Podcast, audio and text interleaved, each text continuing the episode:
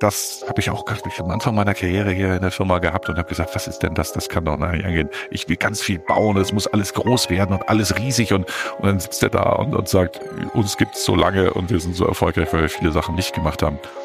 Nach so vielen Jahren oder Jahrzehnten muss man was sagen, jetzt versteht das jetzt sehr gut, wie er das damals, wie er das damals gemeint hat. The Property, der Podcast für Immobilienentscheider.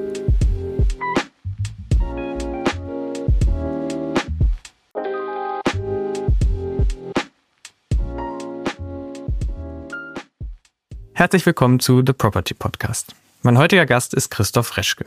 Christoph Reschke ist Diplomkaufmann und startete seine Karriere bei der Deutschen Grundbesitzinvestmentgesellschaft in Frankfurt. Nach Station beim Projektentwickler Kelliston und der Deutschen Immobilienfonds AG stieß er 2001 als Project Manager zu Heinz. Für das US-amerikanische Familienunternehmen ist er bis heute tätig, leitete in der Zwischenzeit sowohl die Standorte in Düsseldorf und Berlin und führt seit 2009 gemeinsam mit Alexander Möll das Deutschlandgeschäft des Unternehmens. Fokus sind dabei die Projektentwicklung, die Akquisition und das Asset Management von Immobilien in unterschiedlichsten Assetklassen. Hallo Herr Reschke, schön, dass Sie da sind. Vielen Dank, dass ich dabei sein darf. Guten Tag, Herr Schulz. Herr Reschke, wir starten in den Podcast zur Auflockerung immer mit drei Entweder-Oder-Fragen. Sie dürfen dabei nur eine Antwort auswählen und Sie dürfen gerne etwas dazu berichten, warum Sie sich so entscheiden, weil wir wollen etwas über Sie damit erfahren. Und okay. meine erste Frage ist, lieber Hamburg oder Berlin? Berlin, befürchte ich, ja. Warum? Ähm, weil die Heimatstadt Hamburg der ich geboren bin, in der ich größte Zeit meines Lebens verbracht habe, liegt mir sehr am Herzen. Aber nach 18 Jahren Berlin und nach all den Möglichkeiten, die diese Stadt mit auch den Schwierigkeiten bietet, ist es, glaube ich, sehr schwer, sich von diesen Freiheiten wieder zu entfreien. Daher Berlin. Verstanden. Lieber Immobilien kaufen oder mieten? Da bin ich definitiv auf der Kaufenseite. Äh, denn was einem gehört, kann man auch gestalten, kann man verändern, und alles ändert sich über die Zeit und wenn man dann sich immer abstimmen muss, ist das wahnsinnig anstrengend. Daher lieber kaufen. Verstanden. Und dann noch eine Kombination äh, aus den beiden Fragen äh, mit Blick auf Ihr berufliches Tätigkeitsfeld. Lieber ein Hochhaus in Frankfurt oder eine Logistikimmobilie in Hamburg entwickeln? Momentan wäre es die Logistikimmobilie in Hamburg. Fair. Das war vor einiger Zeit, glaube ich, anders und vielleicht ändert es sich, aber momentan wäre es das die Wahl. Verstanden. Sie sind ähm, entgegen jetzt der letzten Antwort in äh, Frankfurt in die Karriere gestartet nach dem Aufwachsen und Studium in Hamburg bei einer Tochter der Deutschen Bank, der Deutschen Grundbesitzinvestmentgesellschaft. Wie kam es zu der Entscheidung, in die Immobilienbranche zu kommen und wie kam es dazu, das dann in Frankfurt und bei dem Unternehmen zu tun? Äh, geboren und aufgewachsen, zur Schule gegangen in, in Hamburg, das, das hatten Sie erwähnt. Hm, dort auch studiert an der Universität in, in Hamburg, mhm. Betriebswirtschaftslehre mit Schwerpunkt Marketing. Das war damals mhm. das wichtigste und beste Fach und glaubte auch, dass ich in diesem Bereich später tätig sein würde. Hatte dann auch verschiedene Gespräche mit großen Konsumgüterindustrie-Konzernen, mhm. die auch ganz erfolgsversprechend aussahen, aber ich habe dann irgendwann festgestellt, ich glaube, meine Identifikation mit so einem Job ist dann doch begrenzt und habe festgestellt, dass ich während des Studiums voll in diese Richtung gelaufen war und das auch wirklich sehr, sehr genossen habe, Marktforschungspraktikum gemacht. Mhm. So, das war dann, das jetzt wirklich dein Leben lang machen, vielleicht, vielleicht doch nicht. Und ich hatte auch während des Studiums versucht, damals eine Diplomarbeit über ein Immobilienthema zu schreiben. Okay. Was mir von einem BWL-Professor, ich würde wurde entgeistert angeguckt und äh, wenn es ihm gegeben gewesen wäre, hätte er höchstwahrscheinlich gelacht und gesagt, das ist doch, hat doch mit Wissenschaft nichts zu tun. Immobilien, also bitte. Und ähm, also da hatte ich schon so den halben Fuß rausgesetzt mhm. wieder. Und dann habe ich mich äh, entschlossen, all diese Bewerbungen einzustellen und mich im Immobilienbereich umzugucken. Warum ist das so? Weil mein Vater ein Maklerunternehmen in Hamburg führte, äh, Hausmakler, glaube ich, hat man früher dazu genannt, mhm. gesagt, mit auch noch mit einer eigenen bisschen Verwaltung. Und da bin ich als kleiner Butsche, wie man in Hamburg sagt, äh, durch die und über die Baustellen ge, weiß ich nicht, äh, geflitzt. Und das ist ja. so, eine, so eine Kindheitserinnerung. Er hat gesagt, das ist, das findest du eigentlich gut. Und an diese Sache habe ich mich erinnert, dann am Ende meines Studiums und gesagt, in diese Richtung willst du gehen. Okay. Ähm, Sie sind heute ja äh, und auch schon seit längerem Projektentwickler und sind dann auch nach der DGI zu einem Projektentwickler gegangen, zurück nach Hamburg, ähm, wenn ich das richtig im Sinn habe, zu Calliston. Ja. Warum der Schritt zu sagen, ich gehe in die Entwicklung und ähm, warum vielleicht aber auch der, der Entwicklung dann nicht dort zu bleiben und noch was anderes zu machen? Würde ich einen halben Schritt zurückgehen? Gerne. Ich war eigentlich sehr glücklich bei der Deutschen Grundbesitz Investmentgesellschaft, habe da angefangen in, als Objektmanager, sowas nennt man glaube ich heute Asset Manager, ja. und war dafür eine ganze Reihe von Objekten zuständig im Rhein-Main-Gebiet. Es ging bis nach Wiesbaden äh, und äh, Wiesbaden-Erbenheim, da habe ich noch mhm. Erinnerungen dran an so eine wunderschöne Immobilie dort und, und auch noch andere am, am Flughafen. Irgendwann ist dann klar geworden, es gab die eigene Projektentwicklungsabteilung bei der DGI. Die hatten wahnsinnig tolle Projektentwicklungen überall in, in Deutschland. Und ich habe dann auch mal in der Abteilung mal vorgesprochen und habe dann damals zum Leiter, oh Gott, jetzt ist das schlimm, ich erinnere mich jetzt an den Namen gar nicht mehr, zum Abteilungsleiter gesagt, das hier ist die Königsdisziplin, hier möchte ich hin. Und da würde ich doch gerne. Und irgendwann haben sie mir dann übertragen äh, Vermietungsaufgaben mhm. für fertiggestellte Projektentwicklung. Und das fand ich auch hochinteressant und dachte, das geht alles in die richtige Richtung. Und dann auf einmal, das war dann 1997, denke ich, oder Ende 96, ich war im zweiten Jahr, gab es eine Entscheidung auf Vorstandsebene der Deutschen Bank. Uns ist aufgefallen, wir haben sieben, acht, neun, zehn Gesellschaften, die alle Immobilien machen, die sich zum Teil Konkurrenz machen. Das stellen wir ein, das ändern wir, das, die bringen wir zusammen, die mergen wir. Und das ist dann dort passiert. Und die DGI ist unter den Hut gekommen der einer anderen Gesellschaft aus diesem Immobilienbereich. Und da war klar, dass die nächsten ein Jahr, zwei Jahre, drei Jahre dort nur Bereinigung, Neustrategie und sonst etwas stattfinden würden. Und zwar nicht mehr aus sich selbst heraus, sondern gesteuert von einem anderen Schwesterunternehmen. Und da habe ich gesagt, ich fange ja gerade an, ich will unbedingt weiterkommen, da mache ich nicht mit. Da werde ich blockiert, da will ich nicht dabei sein.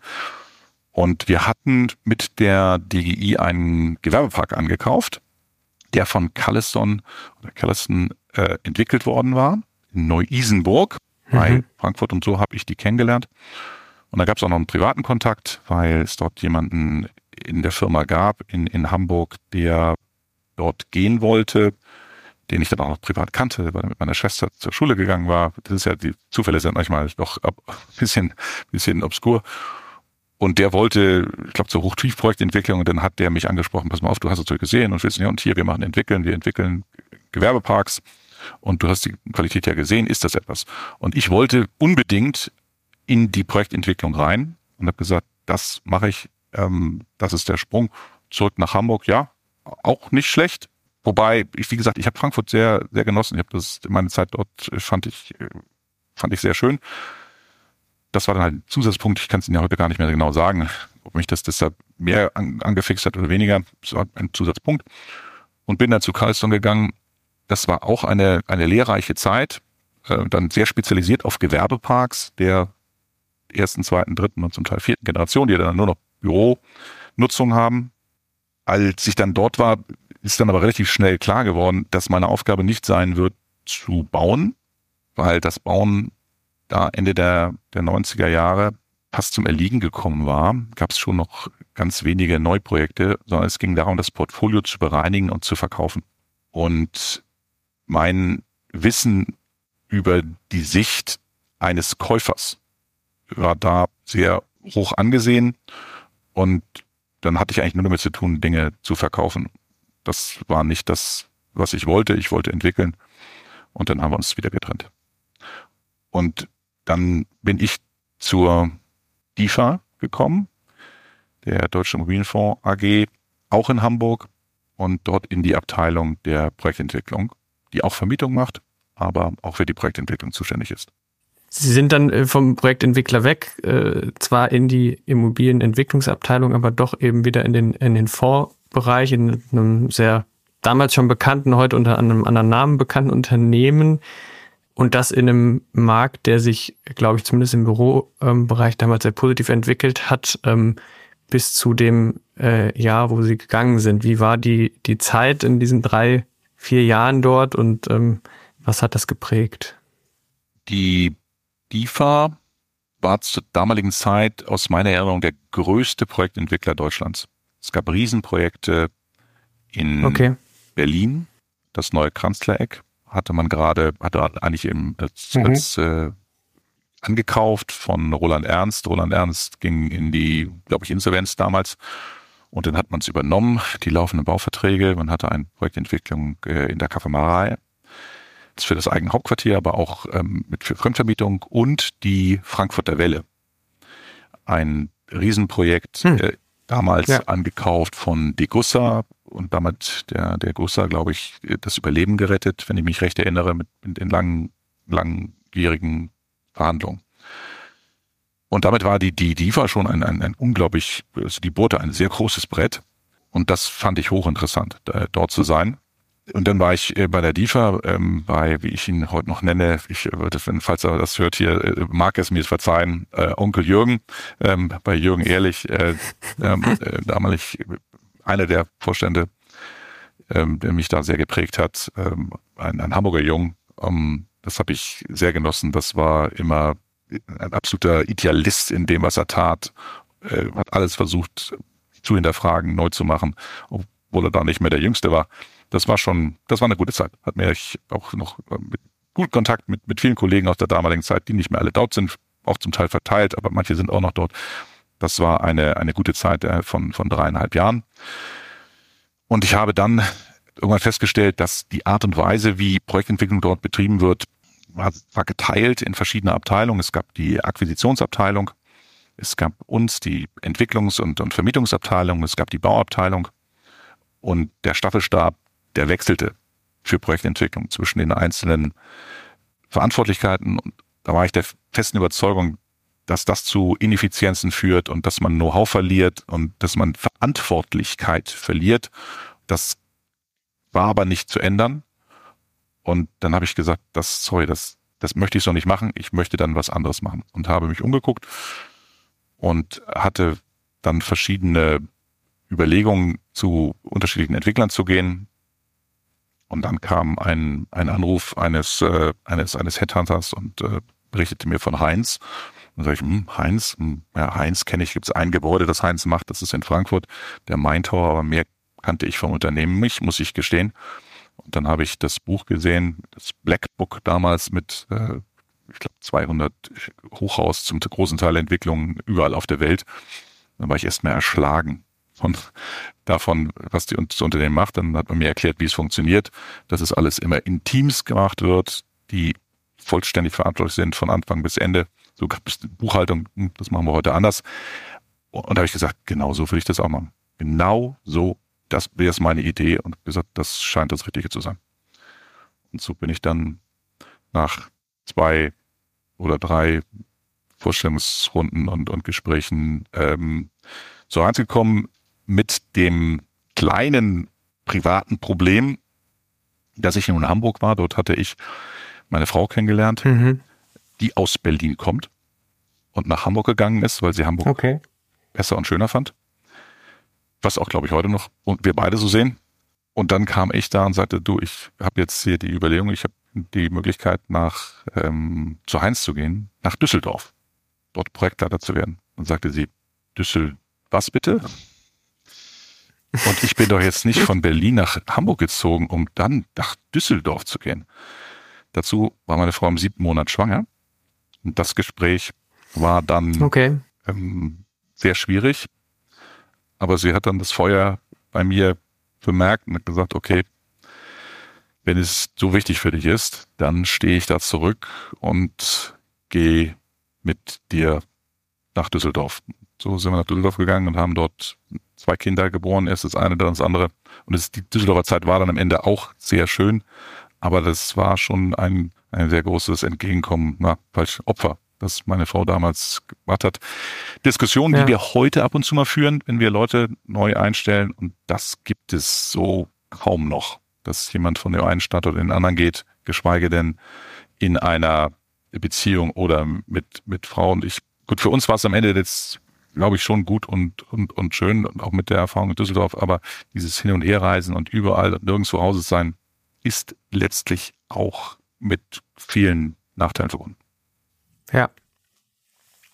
Ich finde das äh, spannend, weil so ein bisschen ihr Blick darauf, warum Heinz damals der richtige war, äh, der richtige Arbeitgeber war, ähm, bisschen widerspiegelt, wie das Unternehmen, wie ich das Unternehmen heute noch wahrgenommen habe, jetzt auch in meiner Vorbereitung, eher zurückhaltend, ähm, nicht klassisch US-amerikanisch, wie man sich im Klischee vielleicht vorstellt und motiviert von der, äh, ja, diesem Durchdenken von Projekten.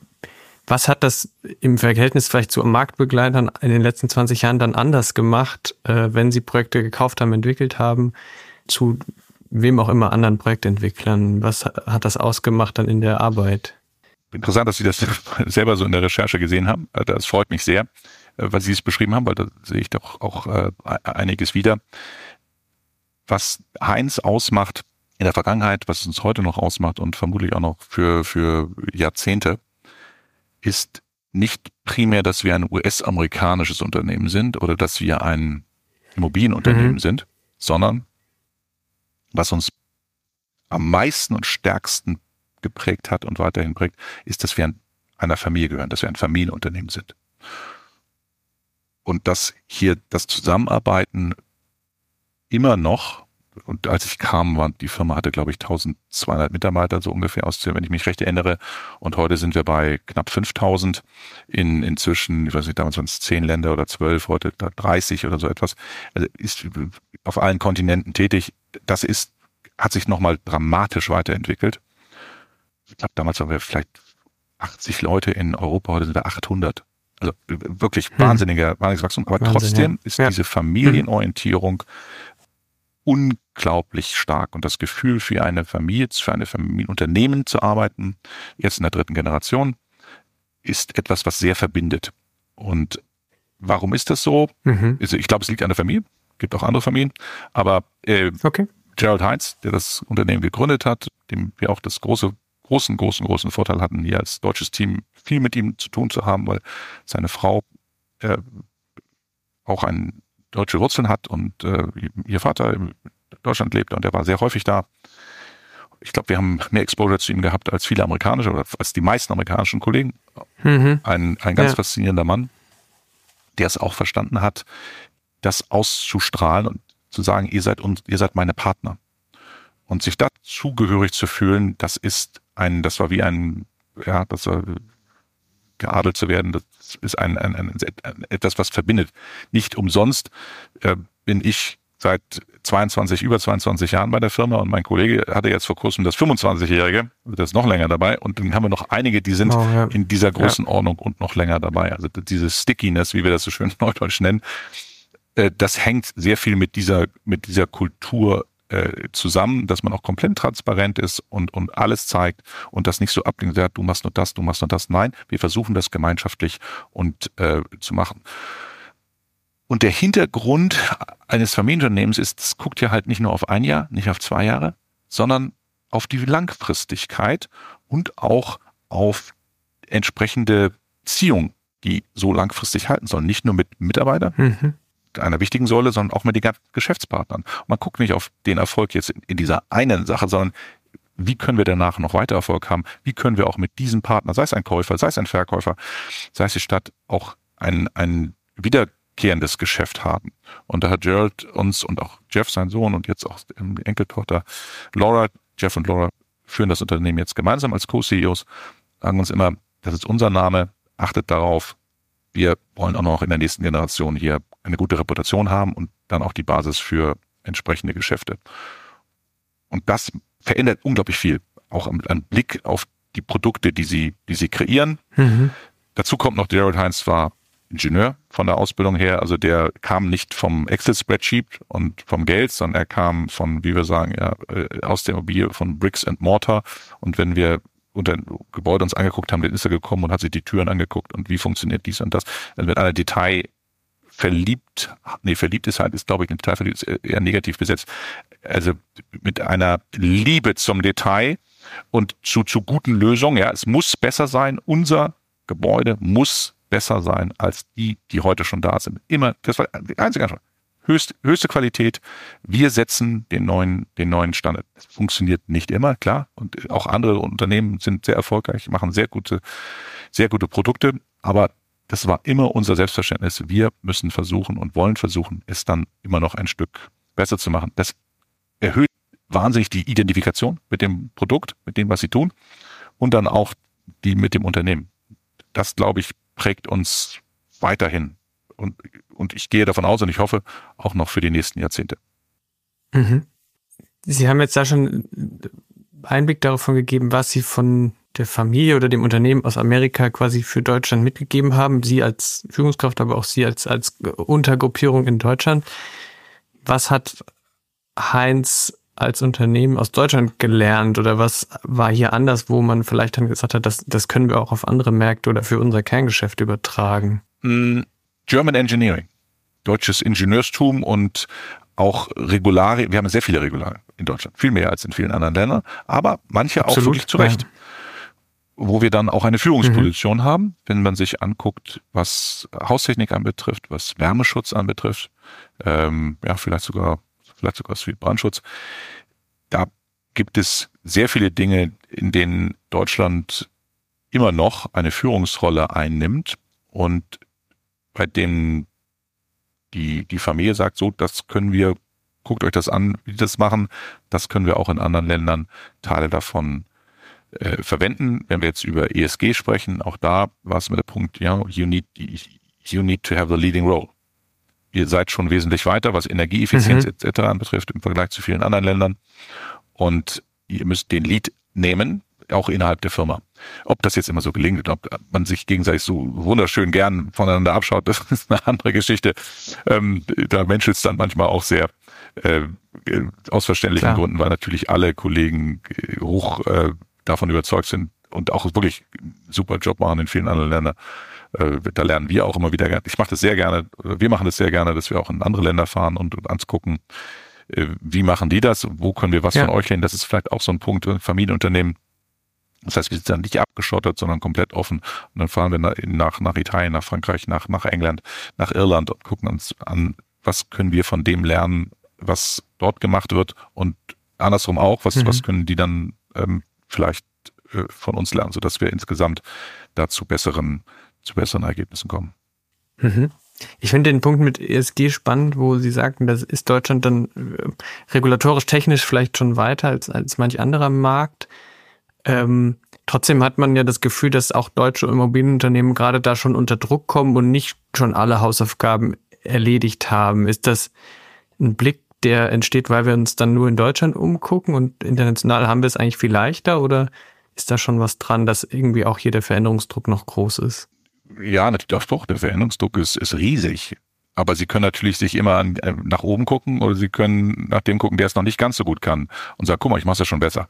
Äh, wir können in Deutschland mhm. noch, die Bestände sind ja zu, zu erheblichen Teilen noch weit davon entfernt. Ja. Ähm, Nachhaltigkeitskriterien und auch Energieeffizienzkriterien nur gut genug zu erfüllen.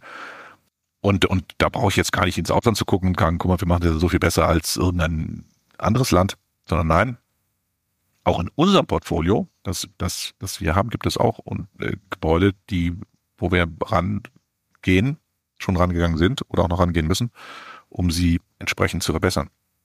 Und das ist ein kontinuierlicher Verbesserungsprozess. Den hat Gerald Heinz äh, als Raising the Bar ähm, also dass das Niveau mhm. immer weiter nach oben schieben benannt und das ist in, in ESG sicherlich gibt es da noch erhebliche äh, Verbesserungspotenziale und zwar für alle drei Buchstaben.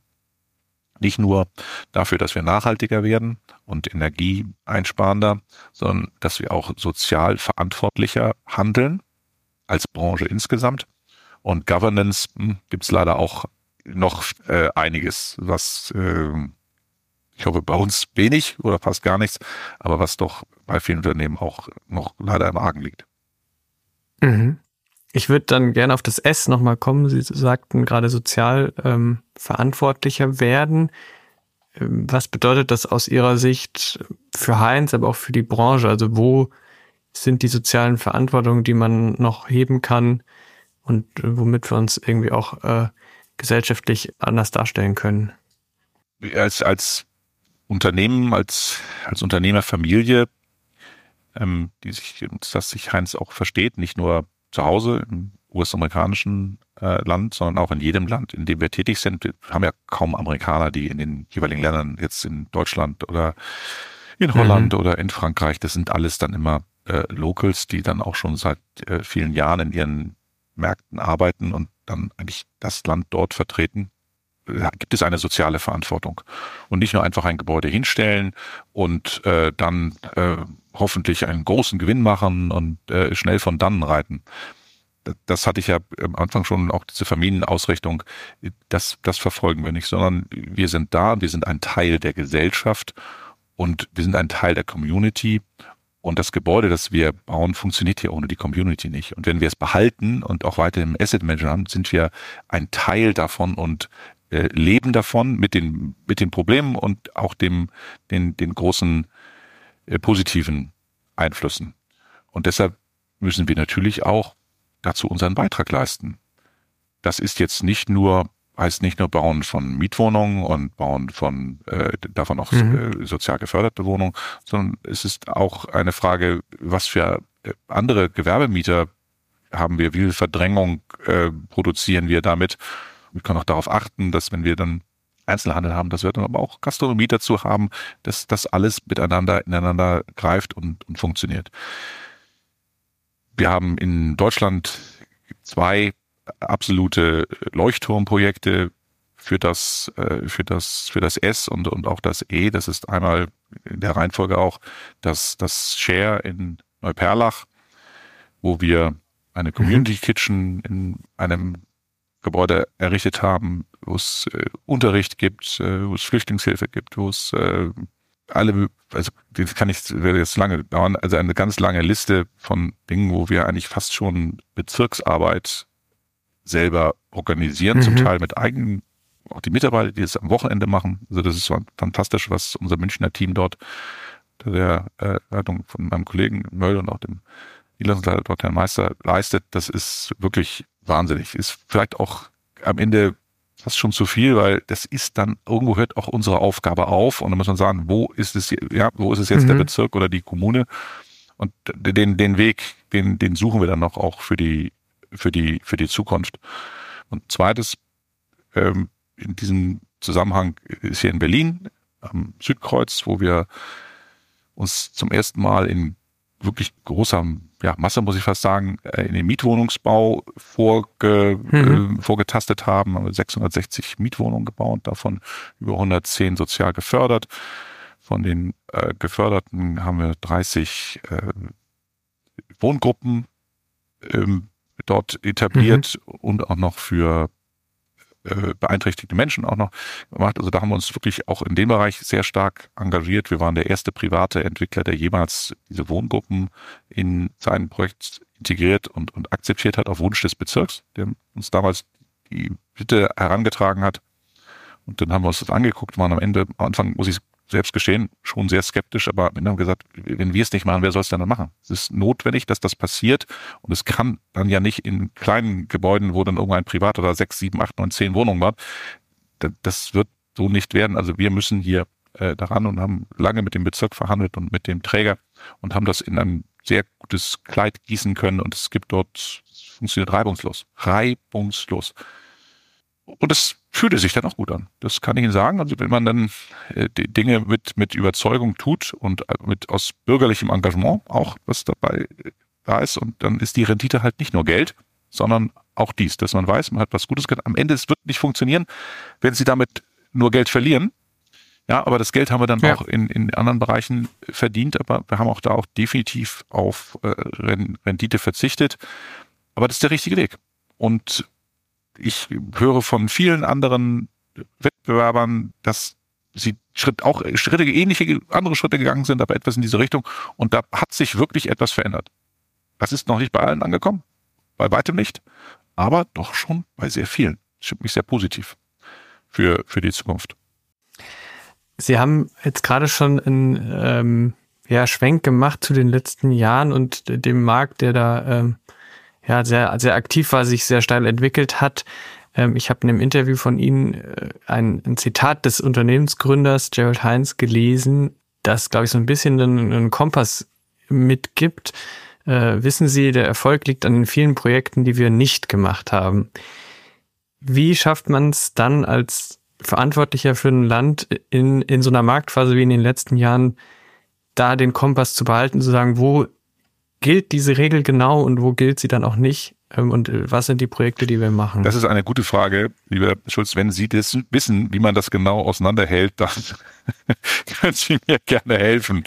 Melde ja. ich mich, ja. Ach, wissen Sie, äh, es ist natürlich immer so, wenn man Erfolg hat, dann ähm, denkt man, man, man hat den Erfolg, wenn man so unglaublich klug oder so unglaublich reif oder was auch immer. Mhm. Jetzt sind wir mal ehrlich, da ist auch viel Glück mit dabei. Das darf man, äh, das darf man leider nicht vergessen. Und äh, wir hatten da jetzt auch gerade vor, ich glaube, innerhalb der letzten zwei Jahre sind wir bei zwei Ausschreibungen oder bei Wettbewerben sind wir auf Platz zwei gelandet. Und das hat uns viel geholfen, dass wir das nicht nicht gewonnen haben und nicht gekauft haben. Mhm. Da sage ich heute, Mann, da haben wir aber Glück mit dem zweiten Platz gehabt. Habe ich damals anders gesehen, aber heute. So. Aber äh, das ist schon etwas, was sich durchzieht durch die Historie dieser dieser Firma, dass wir auch Fehler, auch falsche Objekte mal angekauft haben, aber wir sind nicht dann nicht weggelaufen, sondern haben das dann zu Ende gebracht. Und auch wenn es am Ende mal kein Geld gab, vielleicht sogar ein Verlust, auch alles passiert.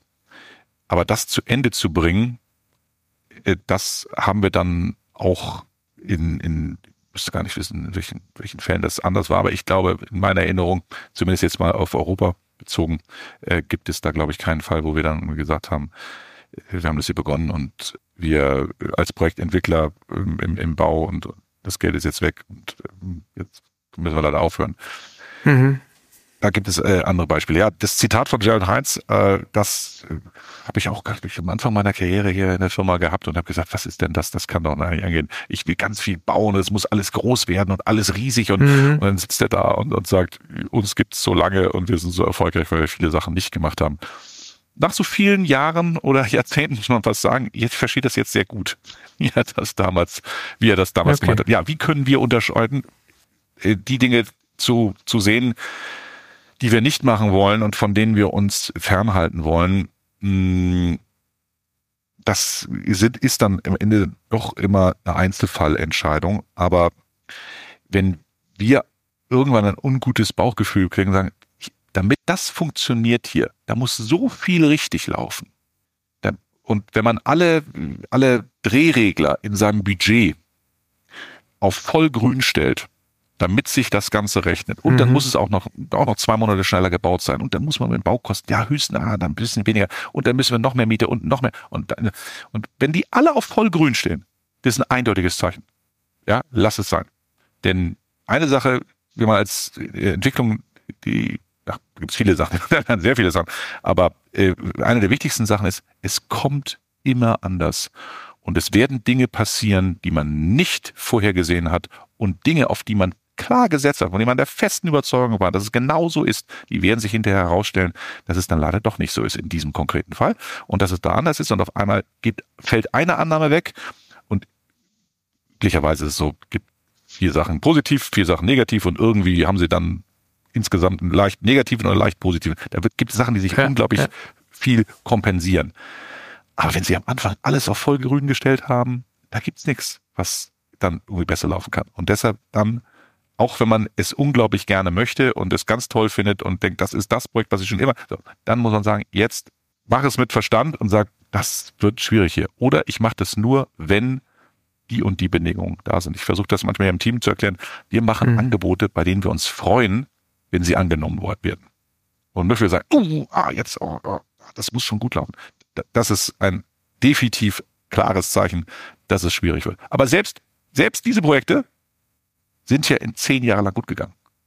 Das darf man nicht vergessen. Zehn Jahre lang kamen ja. Leute, die nicht nur auf Vollgrün gestellt haben, sondern noch was oben drauf gelegt haben und noch mehr Risiko gegangen sind, haben große Projekte gemacht, ob sie dann realisiert haben oder, oder haben vor allen Dingen auch sehr viel Geld verdient. Das war schon, das war zum Teil wirklich schwer.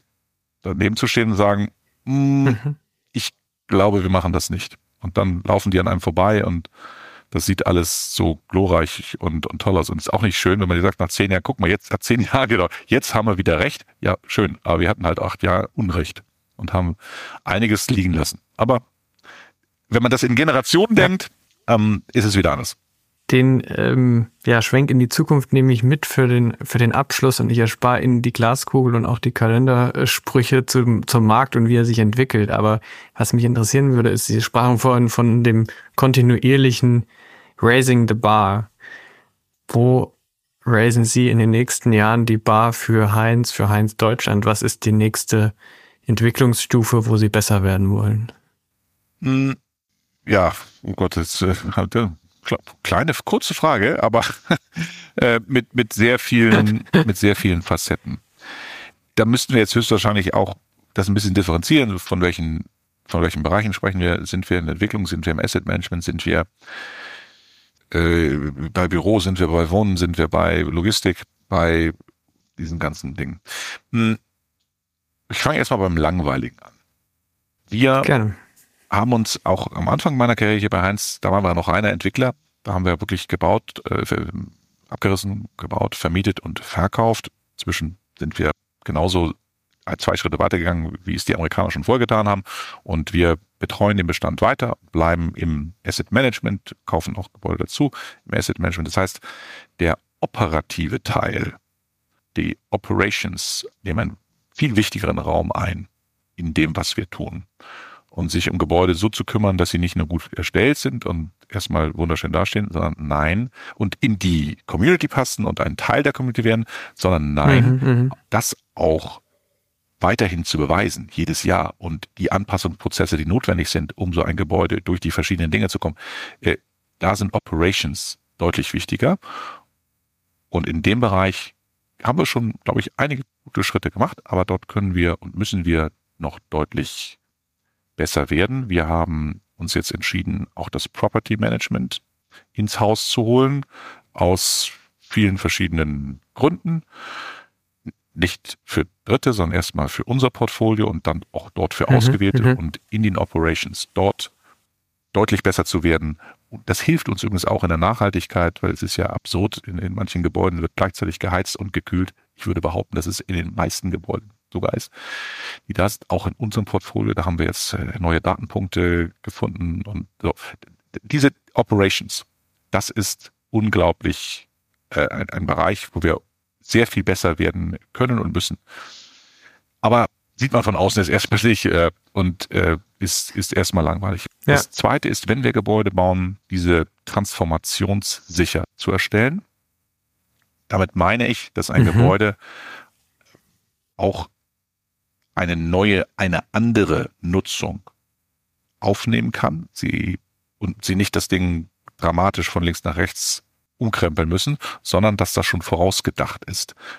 Man kann ja leider die Zukunft nicht vorhersehen, äh, daher wissen wir es auch nicht, was für es ist, aber sie so flexibel zu erstellen, dass wir was Erschließung anbetrifft, was äh, Ent, Entsorgung im Gebäude anbetrifft, dass wir dort vorgesorgt mhm. haben, dass das Gebäude auch nicht nur Einzelhandel kann, sondern auch Büro oder andersrum. Vielleicht sogar die Transformation ins Wohnen, wobei das ist nochmal ein wesentlich weiterer Schritt von Gewerbe in diese Richtung.